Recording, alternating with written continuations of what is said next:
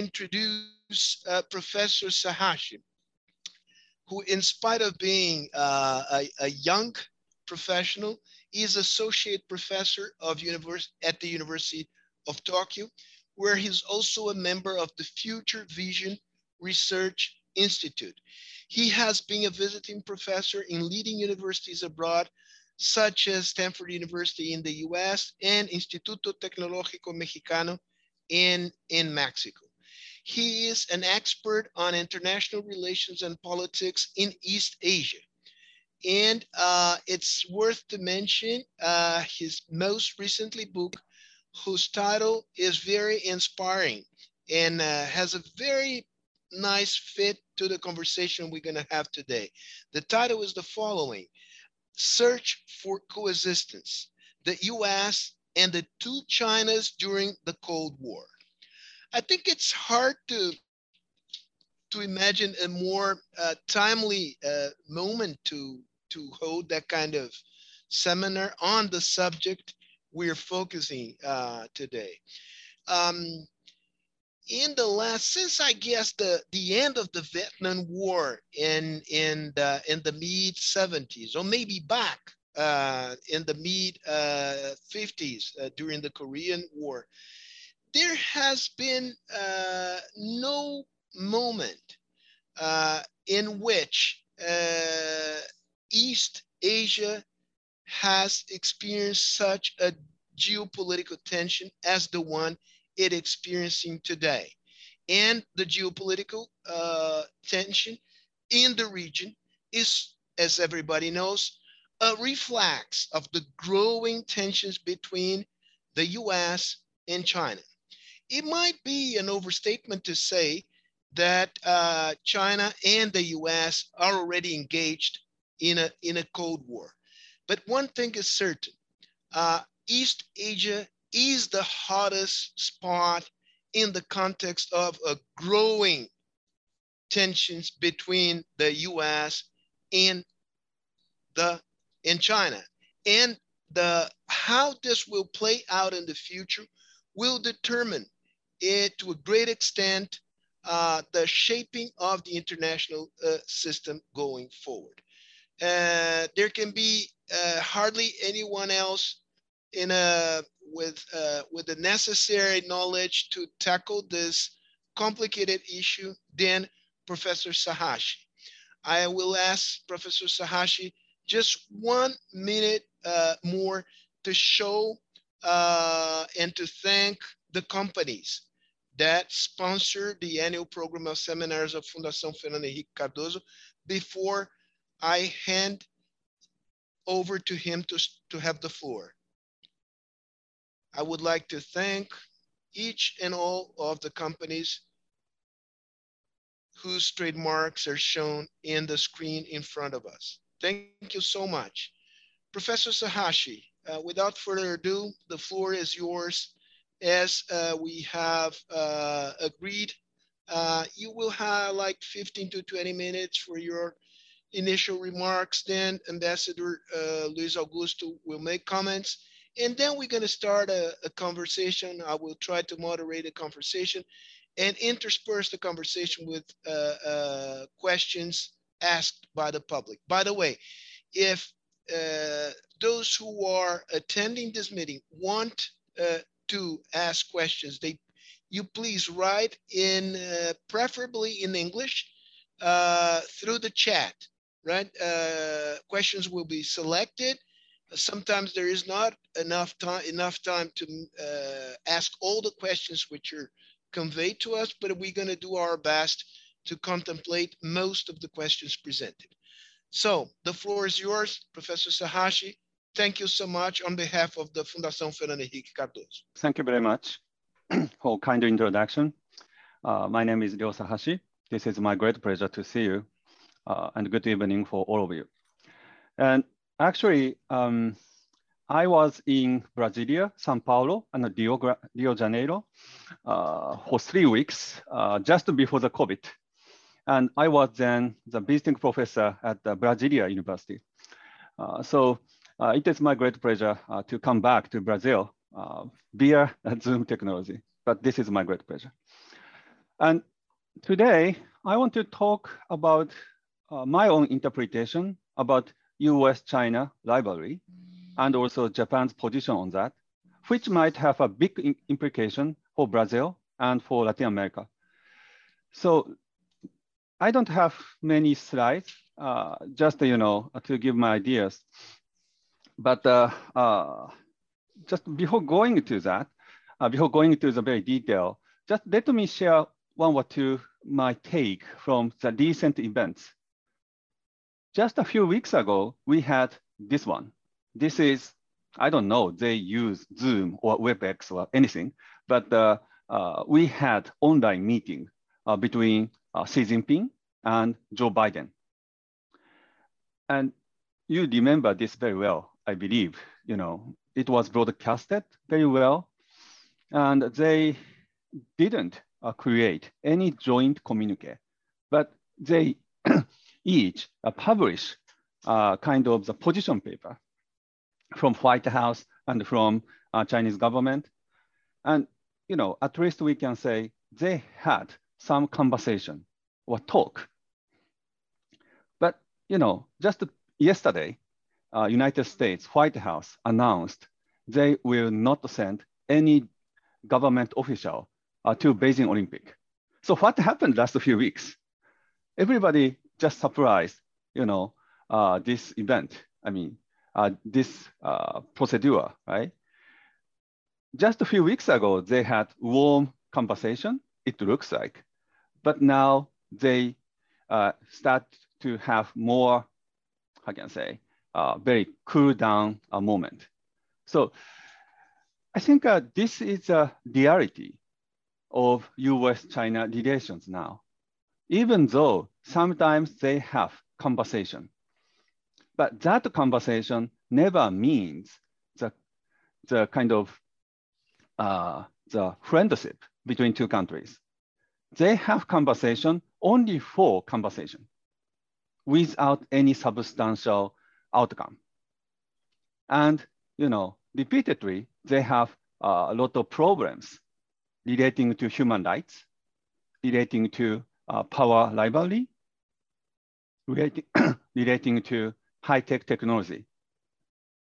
So I really think, you know, US-China uh, rivalry or competition or confrontation will continue in coming decades. But this is very new. Looking back past 40 years or 50 years, US-China relations was really good. And Washington, I mean, American government, tried to say our policy is engagement with China. And the essence of US engagement is firstly, accept Chinese govern governance as communist regime. And secondly, they try to support Chinese modernization. Actually, I'm still young. I'm still 43 years old. But like my generation people, my friend, uh, many of my friends living in China, but you know, my friend Chinese, just like 40, 45, 45 years ago, was not so rich like now, right? Even in Shanghai, the very gorgeous city in China, their life was really tough. Everyone, you know, wear the same costume, you know, and the food was not so good. But now you, you can see, like, you know, if you go to Shanghai, Beijing, any cities in, you know, the, uh, the big cities in China, you will be amazed by how rich they are, right? So, but that richness, that gorgeousness of Chinese economy was partly, but significantly created by support for modernization from the United States and from the world. The United States was really, I can say, generous, I believe, to open up their society to Chinese scientists, Chinese company, Chinese government, right? And they had, I mean, American people have big expectation. China will become like us. China will be market economy. China will be will have more political reform, China will contribute more to international order. That expectation was really big on American side, and Chinese people really know that very well, right? So it was happy marriage for 40 years or 50 years.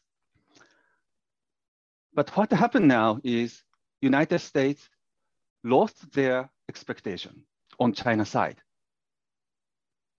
And Chinese people, especially the politician, really know United States changed their attitude. So we can describe the situation between US and China as distrust. Not mistrust, distrust, right? They both keep the very high level of distrust on each other. And they both really believe counterparts. So for United States, China, and for Chinese people, United States, counterparts try to weaken their power. So this is a big change. This is a totally 180% degree change of the relationship between US and China. And this is my take on US-China relations today. This is really deep-seated rivalry between two countries. And globalization. Globalization make everybody's life very, you know, happy and also rich last 30 years after the end of the Cold War. But just looking back that, globalization and rising China and US-China relations in a very friendship terms, everything was were coupled to each other. I mean, under globalization, China became the factory for the world. And Chinese people got richer. And we all also uh, enjoy the globalization. But I think that combination, globalization, US-China friendship relationship, and you know, interdependence on each other, that process also, uh, how can I say, uh, uh, was prevented, I mean, uh, is now being prevented from US-China confrontation. So I think that this is uh, the big change uh, today uh, we have. And the second point, I only have three points, but the second point I want to emphasize is how we Japanese see this situation. Some people say, oh, Japan is really hawkish against China you know, we have a lot of problems between you, Japan and the United States, uh, between Japan and China. So Japan should really be happy with such a tough American hardline approach on China. You may imagine, but that is not true, right? Of course, we have a lot of trouble with Chinese government in historical perception, in our understanding of territory, but at the same time, China is neighbor and China is source of growth for Japanese economy. You know, if you have interview with Japanese company to say, to ask like this question, so your company can survive without any access to Chinese market? Most companies answer is no, we cannot survive right? Or just look at our prime minister or foreign minister's response yesterday to the US announcement on diplomatic boycott on Beijing Olympic. Their answer, I mean, our prime minister and foreign minister's answer is still, how can I say, in the process to make answer, right? They cannot uh, reply with 100% confidence, right? Because they know, you know, our position is really, really difficult. We have very keen interest on human rights abuse in China, but at the same time, they know what we know. uh, the relationship between China and Japan is really important. So, you know, this is, I think, very important understanding. Japan is really status quo power for international order, in my own opinion, right? Japan is, of course, very sometimes looks hawkish on Chinese aggression on maritime security or cyber security, right? We know the problems caused by Chinese government. So we sometimes very be hard on, you know, on Chinese action or behaviors. But that never means, you know, uh, we simply try to cut down our relationship with China, right? Answer is opposite. So in different way, we can, we can say Japan is stability seeker. You know, for Japan, most important thing is stability. How to stable the region and the globalized world is very important. So even though, you know, like say, in my own opinion as professor, uh, even though Japan sometimes, you know, uh, be uh, very tough on China, but they never give up engagement with China. They try to exchange and maintain the dialogue to elaborate on the difference over goals, preference, and behavior. They try to, the government try to induce China into regional and global order.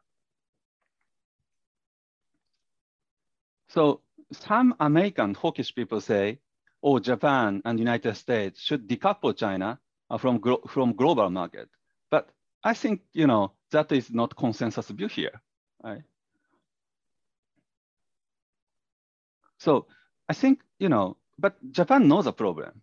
But Japan answer to the problem might be very different uh, from your own imagination, I believe. So this is my own interpretation of Japanese uh, diplomacy in the past or even today. But the, I, I only have a few minutes to go. But uh, uh, let me conclude by saying how Japan should go or will go uh, from now on to the future if US-China competition take place in coming decade for me, this is actually my, my very personal opinion and interpretation. But for me, this approach, Japan try to behave as stability seeker is not good. Even though I say uh, Japan try to behave as stability seeker and try to you know, engage with China always.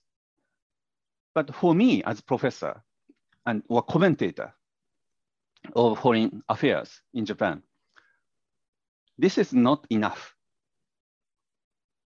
Because, you know, the challenge from China is very different from the past. And, you know, if we don't do, if we don't change our behavior, and if we don't take the stronger position uh, with other countries in the world, we cannot sustain international order as we prefer.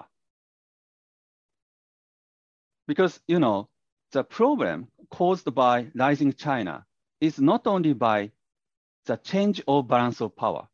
Yes, China is really big now, but the problem is not, or not only by the changing balance of power, more important change is China, Chinese government uh, start to be very tough in their social control within Chinese border. But at the same time, they try to have, uh, try to, and also try to keep the high influence over the world in, in many countries' political regimes. I really don't think this is a, a good thing. And also, we have a really big doubts on human rights in mainland China. This is not, you know, maybe you want to, some, some of you want to say, oh, this is internal affairs. No, human rights issue is universal things, right? Internal affairs, you know, uh, the excuse as internal, internal affairs uh, cannot be sustained in front of human rights abuse, right? so I really believe, you know, um, against such a big change, big challenge uh, from, you know, big challenge from uh, the China, I think, you know, if we, I mean, if Japan or any other country like Brazil only take the foreign policy to manage the relationship with China, we simply lost international order. So like, this is, an, again, you know, let, let me confirm, this is my very personal opinion. But if we keep silence on human rights abuse, or even the abuse of international economic law, like uh, you know government subsidy or uh, enforcing uh, technology transfer on foreign companies, we cannot uh, keep our you know economic growth. So for that sake, we really need a pressure. So that is a this is the reason you know I am not so much satisfied with the past approach now shown in front of you, right? And we, of course, you know, Japan is in the forefront of US-China confrontation because we are situated in East Asia. But I think this is a problem for all countries, including Brazil. The power uh, from China, the changing balance of power, but also uh, the influence or coercion rooted by the rising Chinese power now creates problems for all international order.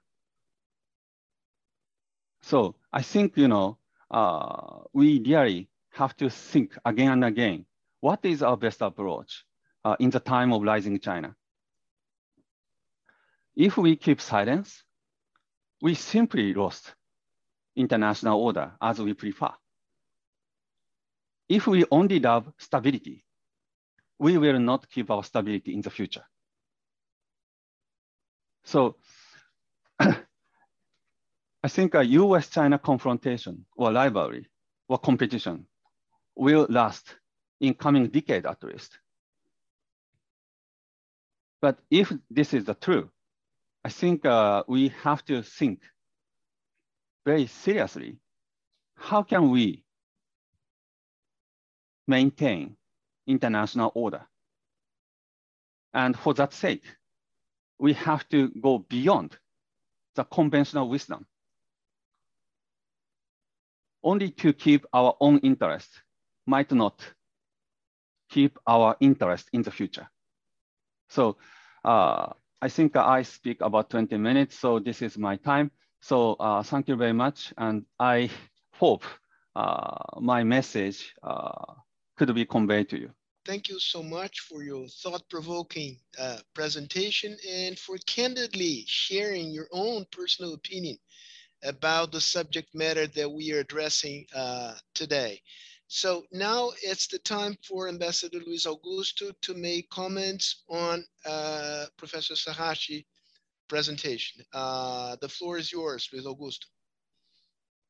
Well, thank you very much. I must say that it's an honor for me not only to be part of uh, this event hosted by the uh, EFHC uh, Institute, but also in the presence of Professor Sahashi, which is a very, a much more uh, uh, prepared to, to the understandings in the, of the international order but I will try to, to make some comments, take into consideration what he has said, and other ideas that I have dealt with over the past few uh, years.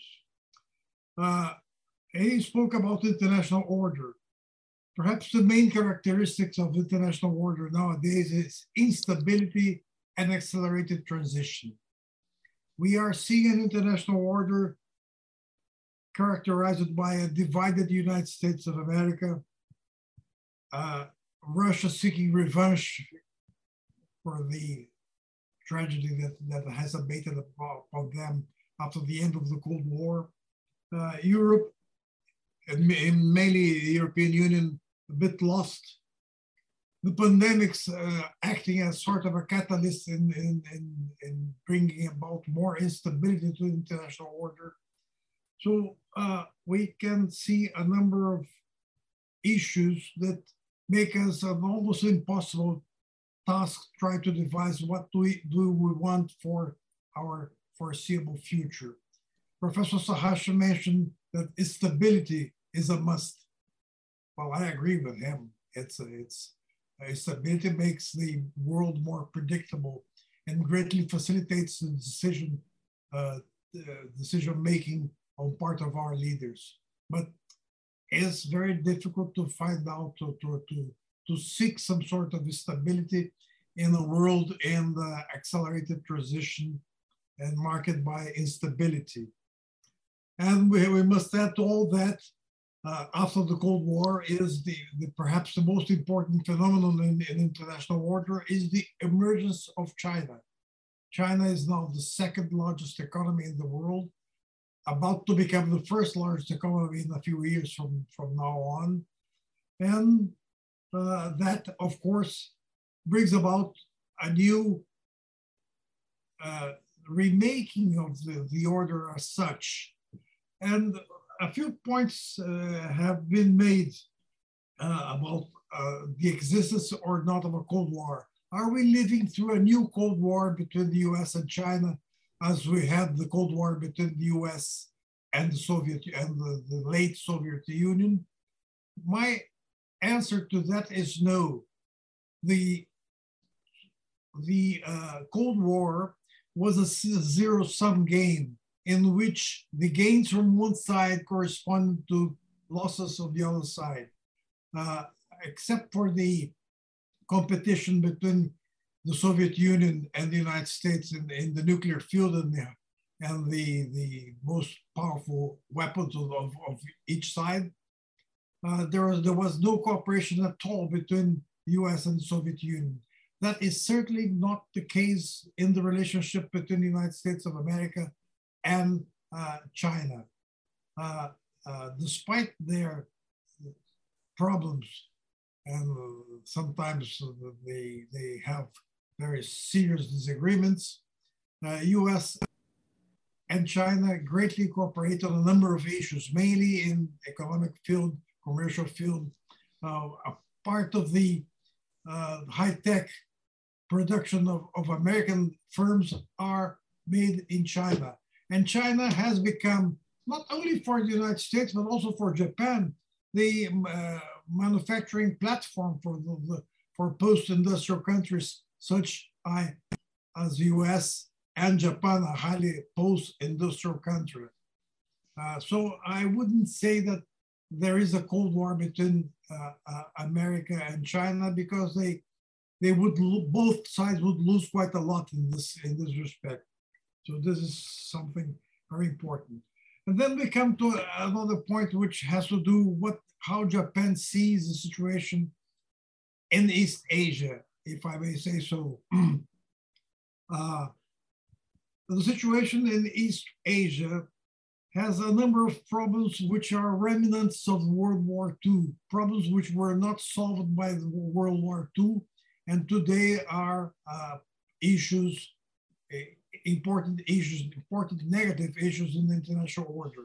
I would mention the Korean Peninsula is far from, far from having any solution. The question of Taiwan, the issue of Taiwan, the uh, dispute between Japan and, and, China over the islands uh, that Japanese call Senkaku and the Chinese call Diaoyu.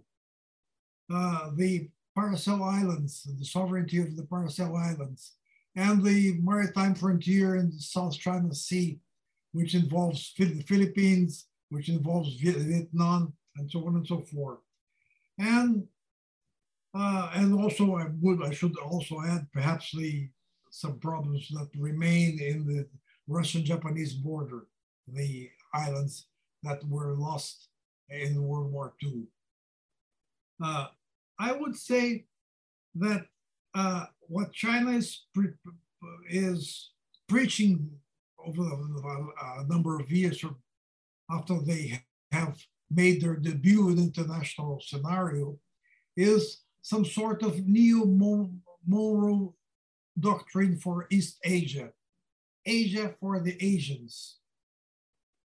Uh, what they want is try to give some sort of solution or some sort of dealings with those spending problems which has to have to do with East Asian countries. And because according to the Chinese, these problems are a good uh, uh, justification for keeping America's presence in East Asia. And that's perhaps the most important issue as far as the Chinese are concerned. So therefore, uh, I think that the, in this case, in this respect, uh, the situation of the United States presence in, in East Asia will be in a way greatly affected by an eventual lasting peace and cooperation between Japan and China.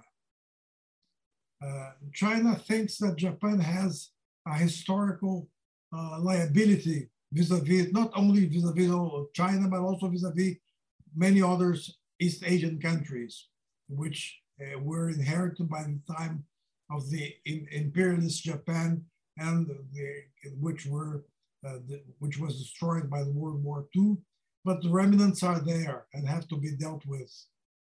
And this is perhaps one of, one of the uh, issues that the United States are greatly concerned about because for them, for the US, perhaps the worst thing affecting their presence in East Asia would be uh, a, a lasting peace and cooperation between Japan and China. It would mean a sort of a, an understanding between the, the second largest economy and the third largest economy, uh, being Japan a very post-industrial, fully developed country, and China in a sort of accelerated pace towards that same destination.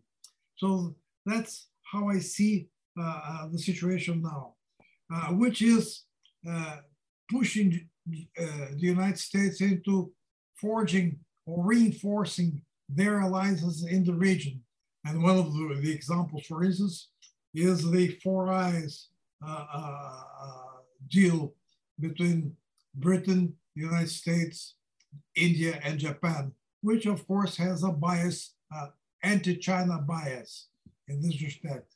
So, and on the other hand, we see on the part of China an extraordinary effort to try to convince its neighbors that they should cooperate, not for reinforcing or strengthening Chinese position as such, but mainly to try to strengthen what the Chinese say to strengthen the East Asian countries vis-a-vis non-Asian non-Asian countries, namely vis-a-vis the United States of America.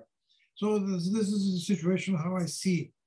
Uh, uh, uh, and uh, the point is that the emergence of China is here to stay. Uh, of course, the pandemics and uh, the, the phenomenon which led to the election of President Trump in, in, in, in the United States uh, brought about some sort of a semi-halting in the globalization process.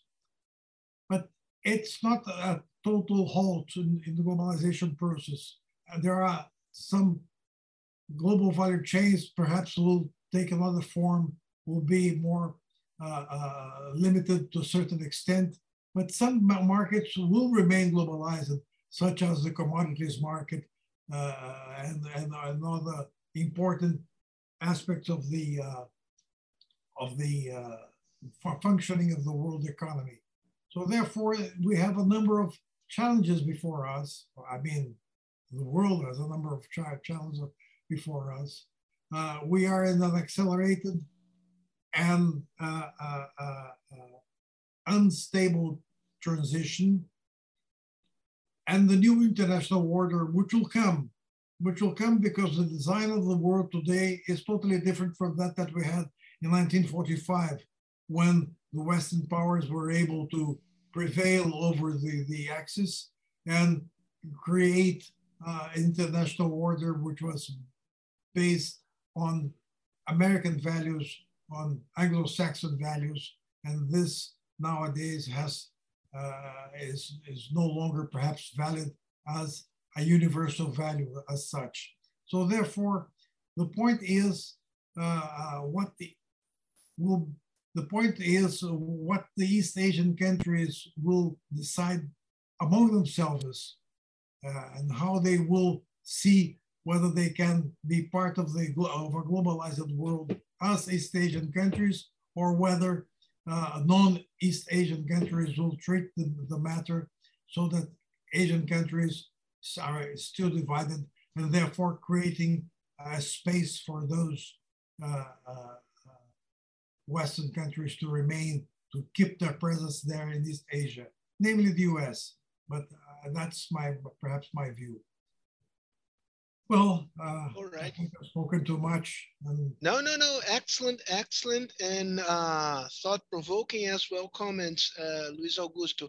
I already have a stack of, of questions uh, sent by the public here, but I would like to uh, give uh, Professor Sahashi like five minutes to comment on Ambassador Luis Augusto comments that I, I think would be nice to for for the two of you to have a sort of dialogue and, and then we will start the, the Q&A.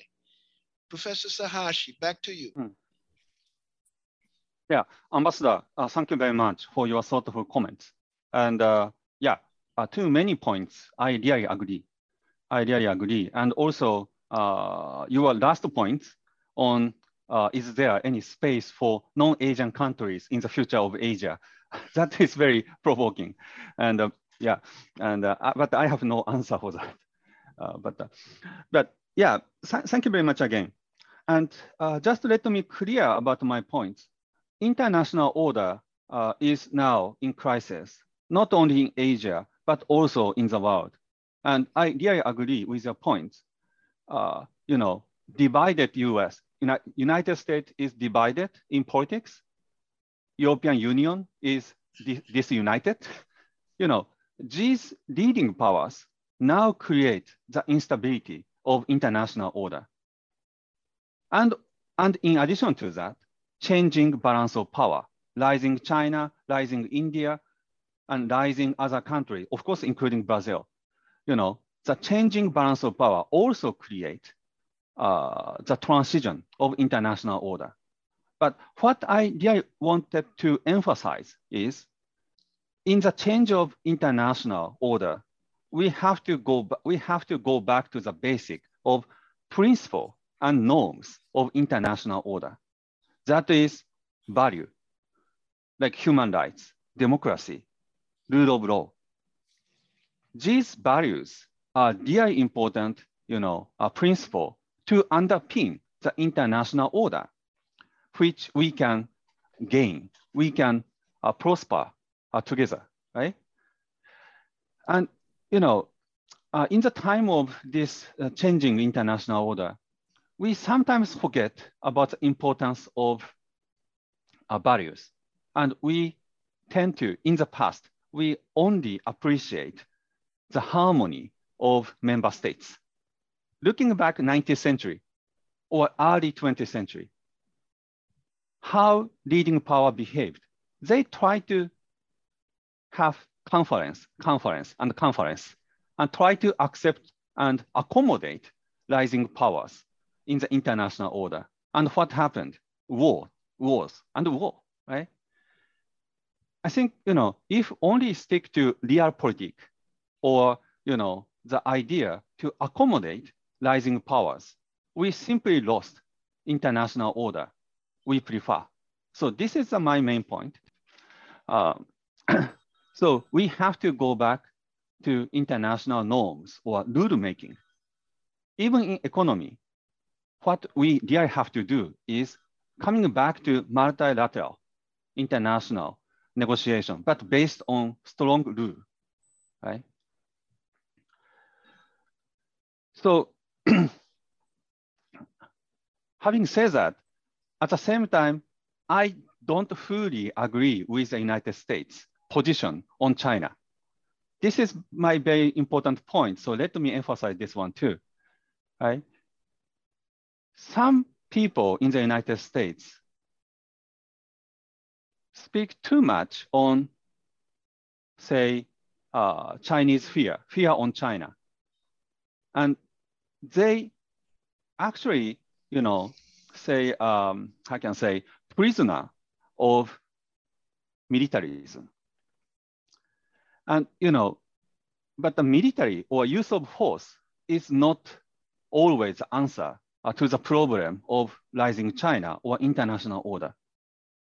But they do emphasize use of force and necessity to increase defense budget in United States and, and other countries. But I think, you know, this is not the right approach, right? So, but we have to go beyond such a military, militaristic thinking, way of thinking. But still, you know, even go beyond militarism, we have to find out the problem of international order. So this is my point, right? So if United States only stick to militarism idea, I believe they will uh, lose their presence in the in Asia or in the world, right? And and also if United States lost keep losing their interest in rule making, including Trans-Pacific Partnership, but also uh, in other uh, very important international negotiation on uh, trade liberalism, they also will simply lose their influence in the world, right? So actually, even though you know I might sound very hawkish on uh, China or international order, but I have very big worries on the United States. First, they uh, sometimes you know uh, be very much militaristic, and second, uh, their international politics, internal politics, sorry, domestic politics uh, is now against liberalism or any rule making in the world. So they may lose the influence, diplomatic influence in the world. So in that sense, I really believe the partnership among countries like Japan and Brazil, Brazil and Japan, are really important uh, in underpinning the international order as we prepare. So this is my initial response to Ambassador's excellent comments. But of course, you know, I have to respond to many questions you raise about like maritime security and Taiwan uh, and Korea and uh, uh, the Cold War rhetoric. But I, I think I can respond uh, in the yeah. other Q&A session. Yeah. Uh, well, there, as you can imagine, there are lots of questions about what would be the reaction of Japan in in if uh, China invades uh, Taiwan, right? Um, this I would like you to address this specific uh, topic, but in more general terms, uh, Professor Sahashi, I would like you to comment on uh, something that you've mentioned implicitly, at least that. Uh, you said that Japan is a stabilization seeker. And you alluded to the fact that uh, China uh, might be interfering now into the internal affairs of other other countries. Um, you kind of uh, said that uh, uh, China is deliberately trying to destabilize democratic regimes in other uh, in other countries in general and in East Asia in particular. How concerned you are about uh, this issue in, in, broader terms, and specifically, uh, how would be the reaction of uh, Japan if uh, the mounting pressures on Taiwan from China turns out to materialize in an actual invasion of the island. Even beyond Taiwan, uh, China having a really big influence now uh, over uh, many democracies uh, in Asia, in, in the world. I think, uh, you know, uh, now the very important thing for Japan and for international I mean, community is how to assist or support democratic form of governance in Asia and in the world, right? Many countries now experience democracy backsliding, right? Democratic backsliding, we say. You know, look, looking around Asia, you know, like Philippines, you know, Indonesia, Malaysia, you know, uh, their, you know, form of governance is now backsliding, right? Or looking at Indochina Peninsula, Vietnam, Vietnam's, you know, uh, governance is of course, you know, very socialistic. Myanmar, of course, backsliding, you know, after military coups. And Thai has many problems, you know, in governance. So I think, you know, and China's influence sometimes works uh, in, you know, uh, these countries. But at the same time, you know, uh, they also have their own local problems. So we really need to assist uh, the governance, democratic form of governance in many parts of Asia. And also at the same time, we have to push back against uh, a holding influence uh, you know, from outside uh, in these countries. And Taiwan. Taiwan is you know, uh, now kind of showcase of holding governance influence operation, right? If you take a look at many reports on Taiwan politics, you can find out uh, many good example of foreign governance or foreign uh, agents influence operation in Taiwan's elections process. So I think uh, uh, now you know, they try to, I mean, Taiwanese local government try to push back against such an influence operation. Uh, but uh, uh, we have to get a lesson uh, from this one, right? And about Taiwan, I, you know, in general, I don't think, you know, we will have military crisis over Taiwan over or other uh, small islands uh, in coming years. My view, it might be against some international uh, reporting, but uh, uh, many specialists here uh, agree it might be like unlikely to see a military crisis over Taiwan Strait in coming years, right? But in the long run, you know, the military balance between United States, Taiwan, and China side uh, might be uh, preferable on China side. So uh, we have to push back against this trend. And from Japanese perspective, if something happened in Taiwan Strait, naturally, very naturally, many parts of Japan might get involved. Because, you know, uh, in military sense, you know, uh, it is very likely uh, the left side, I mean, the challenger's side might attack many parts of US forces on Japan. And also uh, self-defensive, self-defense forces uh, airports in Japan. So uh, now, I think uh, uh, at least this year, it is now very popular. How could we prepare against such a scenario? And the basic presumption or hypothesis is we naturally get involved if Taiwan contingency happens. And somehow we are now having a new legal platform on our peace constitutions. Uh, we can, we have a lot of uh, things we can do uh, together with the US forces. Uh, so uh, they are now thinking, uh, how can we prepare well?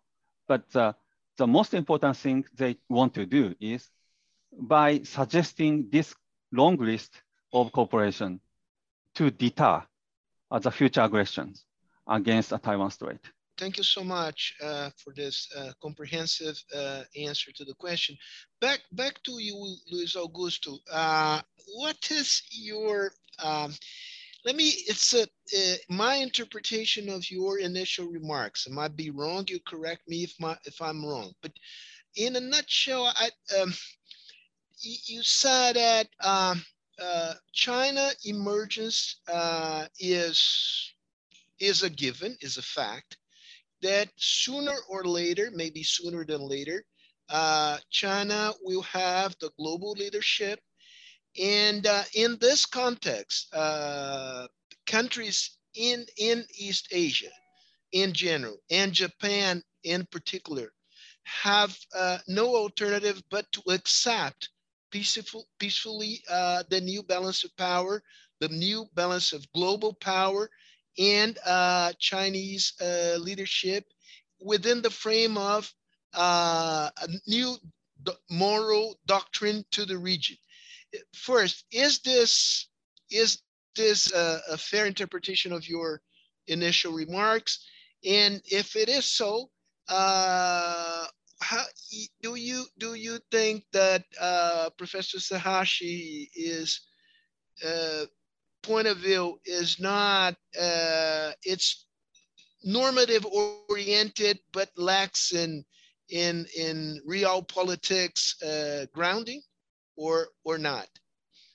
Well i will start my comments on what professor sahashi said that japan as far as international order is concerned is a stability seeker and i fully agree with him. Japan is a stability seeker Another point that I wish to, I would like to put, to, to, to put forward is the fact that every emerging power, when they are successful in their emergence efforts, they are also stability seekers because they are happy with the environment that, that permits them to emerge and become one, one of the most powerful countries in the world. That's the case of China in recent times. So the Chinese are also stability seekers. Maybe that the most, uh, uh, say, let's say, uh, uh, aggressive stance on the part of the Chinese is to get rid of the US presence in East Asia, not to get rid of other East Asian countries, quite on the contrary. And I know that in recent times, at, uh, of course, this was prevented from happening because of the pandemics, because of the Trump government in the US. But in recent times, the Japanese, Japan-China relation was never been so good as they, they were in recent times.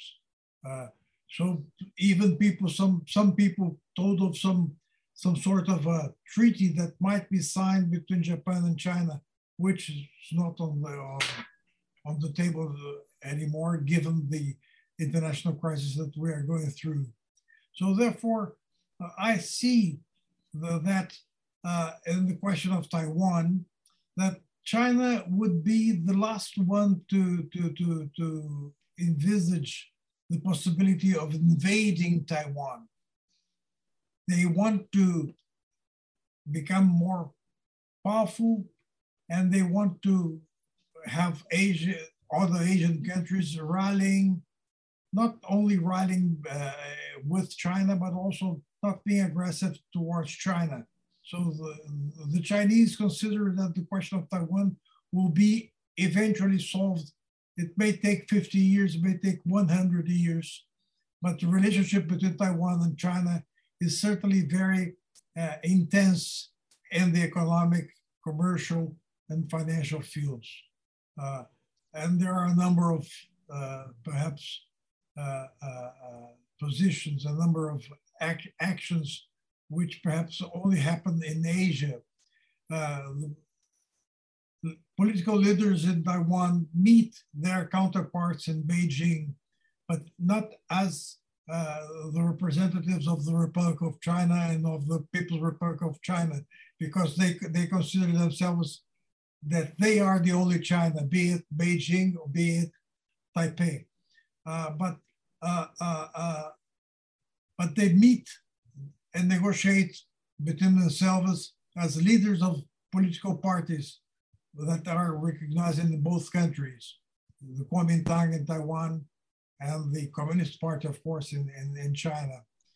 And they have the cures, those, those meetings take place in the city of Sun Yat-sen, which is the hero of both Chinas. Uh, so therefore, what my point is that China is also a stability seeker. China is very confident in their uh, the fact that they will become perhaps not the most powerful if we think of military terms, but certainly the most powerful, not to censor, country in the world, the most populous and the most uh, uh, advanced country in economic and technological terms.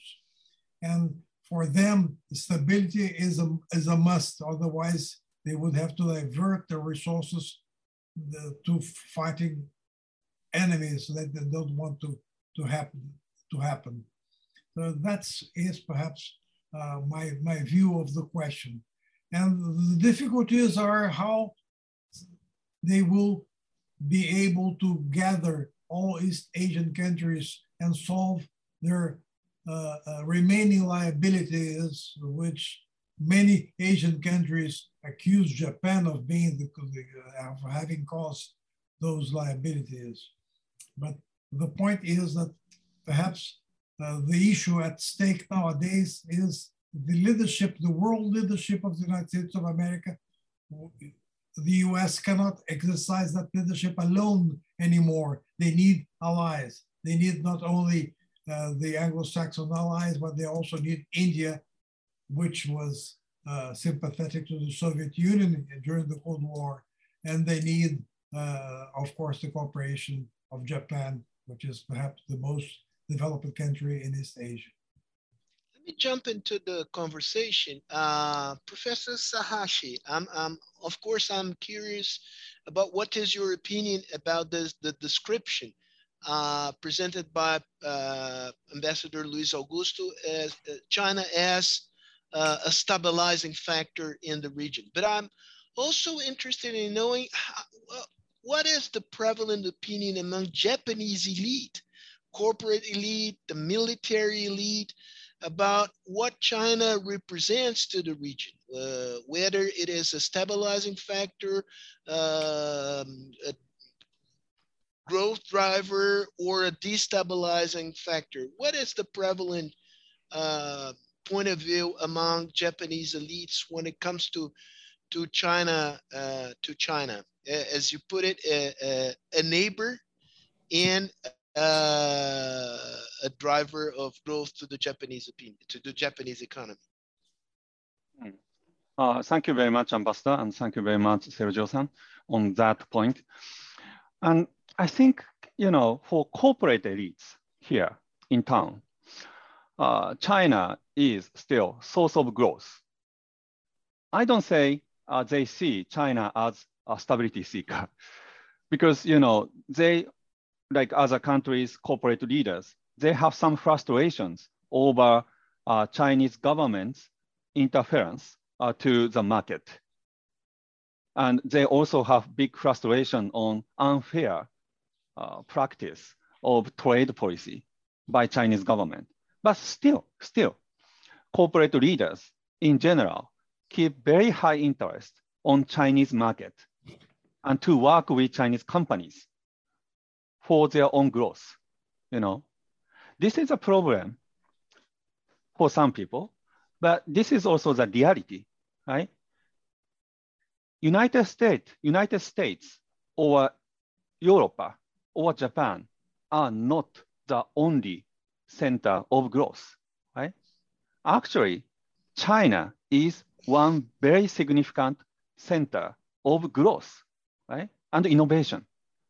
So corporate leaders, scientists, engineers, they are naturally attracted by such a big growth on China, even though they have big frustration altogether, right? But for policy elites, in Japan and also military elites in Japan, you know, uh, China's uh, behavior uh, in maritime security or in general is uh, the problem or, or concerns, right?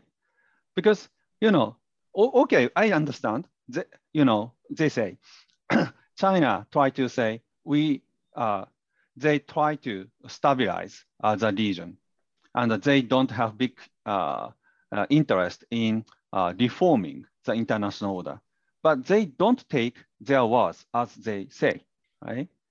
So, and you know, uh, like looking around, they say this is mi very military uh, elite perspective, but last over last uh, 13 years or 14 years, uh, People Liberation Army's behavior in Asia is more aggressive or assertive at least in maritime sphere or even in cyber and space.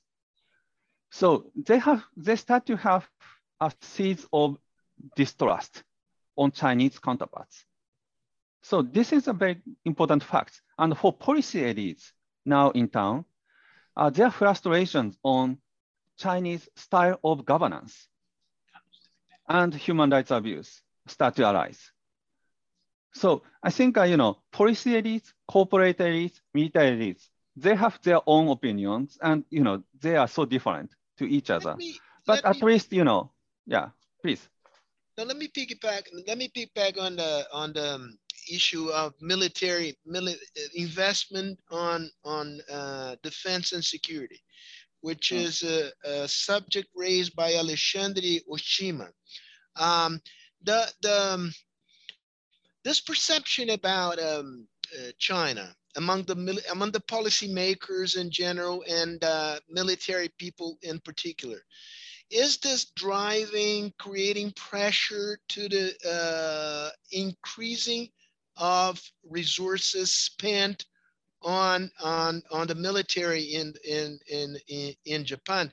Has this become a central issue in the domestic agenda in Japan? Yeah. Uh, thank you for that question. And thank you very much for Oshima-san for this question too.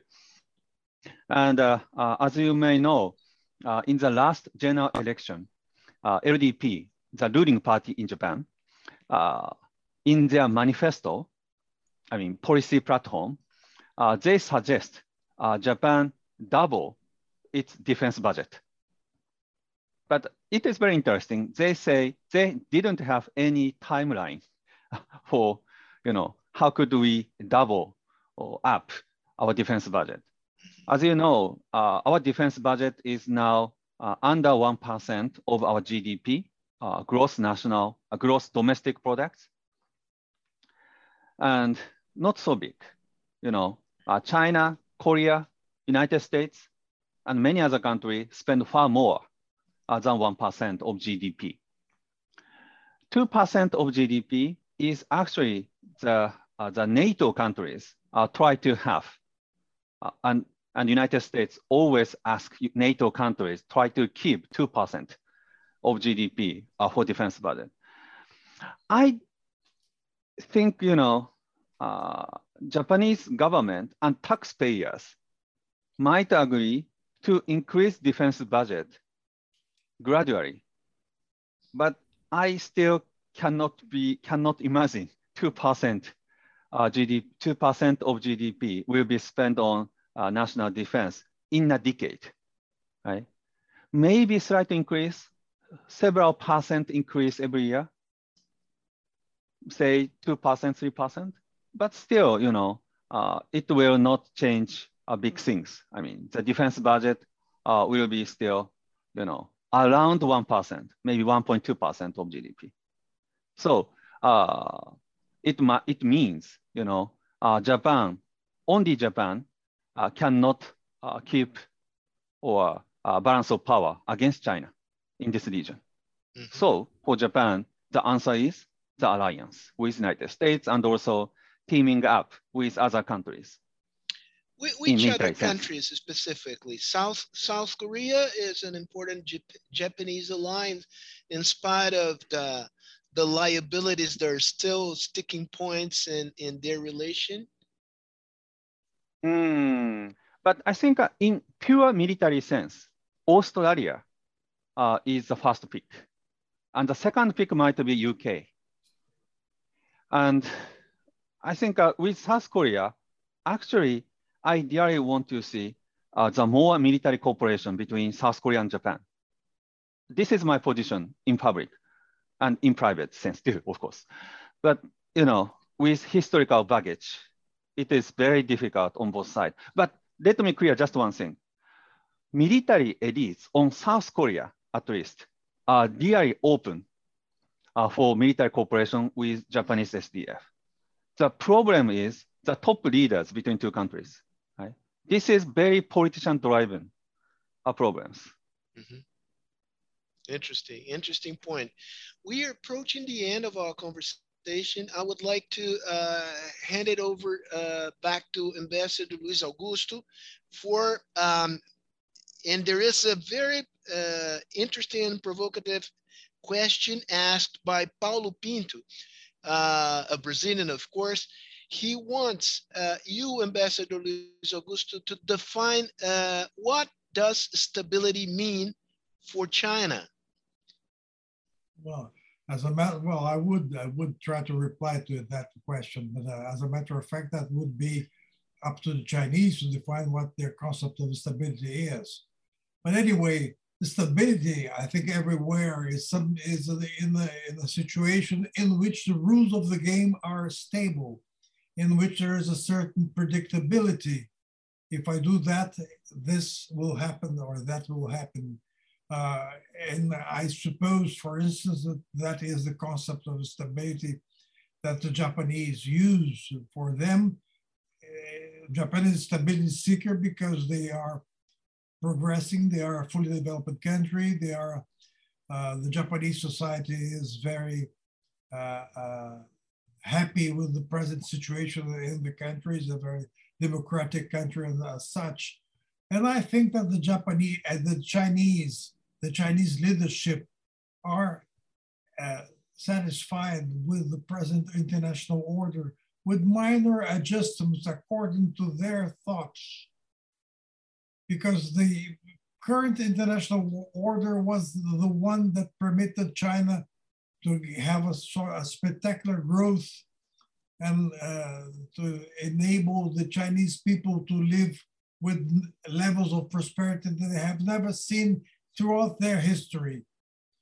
Uh, so therefore, the, the, the idea of stability is, and I would quote perhaps Deng Xiaoping, who said that the main purpose of China, the main strategic goal of China is to promote their insertion in the international system using, and then there's another problem of, of definition, using this market socialism with Chinese characteristics, whatever that means. Uh, but anyway, uh, uh, that's the point. That's the idea of the stability.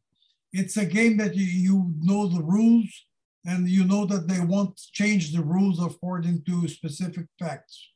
Uh, so, Luis Augusto, if I may, uh, would it be correct to summarize your your your statements in the following way: that China is okay with the current uh, global order uh, with the caveat that they want some minor adjustments, one. And two, that you don't see anything dramatic happening in the Taiwan Strait in the in the short and, and midterm. Is that correct?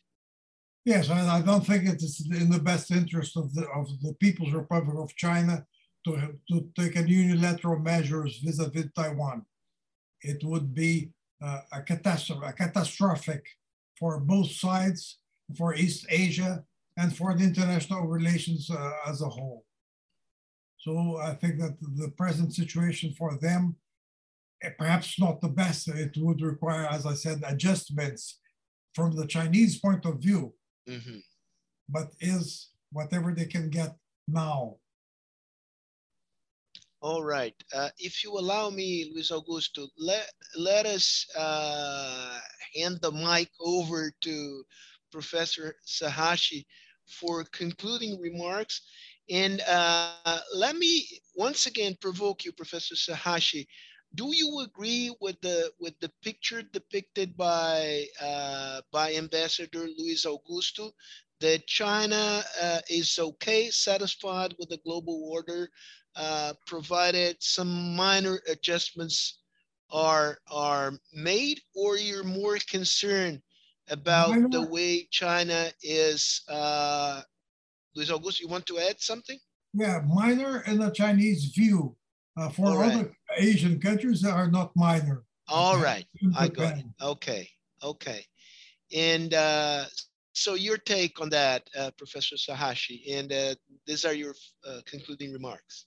This is very uh, interesting question. And I don't deny uh, Chinese government uh, try to adjust its behavior in some sphere, like in environmental protection. Uh, you know, uh, for uh, global governance. But I think generally it is very difficult to predict China will be satisfied with the current international order with some modification, right? Uh, that is not Chinese own interest. And I think, you know, I really try to keep some hopes. Chinese government will change their minds in uh, in their behaviors. But I think uh, at this moment, I'm very pessimistic about the future. The China uh, may not be satisfied uh, with slight modification of international order. And they try to sit uh, in the very center of the order uh, in coming decades. So uh, if they keep that foreign policy, uh, the future, uh, I will look as very pessimistic. But I think, you know, we have to take into consideration another factor. We do predict as such because China is keep growing now, right? But after 10 years or after 20 years, I think the growth of China might be suspended. In that case, I think international order, they cannot change by their horse or even, you know, with other Asian people, I mean, other Asian countries, that might not be sufficient to change the order. So I think we do discussion now on China uh, with a strong conviction, China will keep growing. But I think, you know, after 10 years or 20 years, uh, I think, you know, the situation might be, might be are very different. So, uh, and at this moment, but for, me, for now, I think the most important thing is uh, China try to resist the international order as it is. But our interest is lying with keeping the rule and norms of international order. But let me clear finally just one thing. This does not mean we have to live with American ideas always, right? This is totally different from what I say. Not only China, but also United States try to abuse international economic rules now, for example, right? We have to resist, but what we can, like Brazil, Japan, and other countries can rely on is rule-based international order, right? If not, without it, we cannot you know, uh, protect our interest and our value. So uh, this is uh, my way of thinking and thank you very much. And thank you very much for many questions, you know, uh, from the floor. And I'm very sorry I cannot answer to them, but uh, uh, excellent yeah. question on Taiwan. And this is very interesting, but just, just one sentence. We have, I mean, the government of Japan have not decided yet on the detail of how they behave in Taiwan contingency. So you will take a look uh, in the future. All right. There are many more questions to be asked here. So this is a clear sign that this event was a, a success, that we might hold another one on the same subject because the interest here in Brazil is, I would say, well, exaggerating a little bit, huge. Um, more than more than 60 70 people stayed uh, until the very last minute with us I presume some of them are hungry because it's dinner time in Brazil. So I wish you good dinners. And uh, it's been a great privilege for me to moderate such an interesting dialogue between you, Luis Augusto, uh, Ambassador Luis Augusto, and you, Professor Sahashi. Thank you, thank you, thank you so much in the name of Fundação Fernando Henrique Cardoso. And I hope you stay safe. And uh, Professor Sahashi, next time you come to Brazil, COVID permitting, come to Fundação Fernando Henrique Cardoso. We would love to hold an in-person talk with you there. Thank you very much. I really want to do that. Yeah. All right.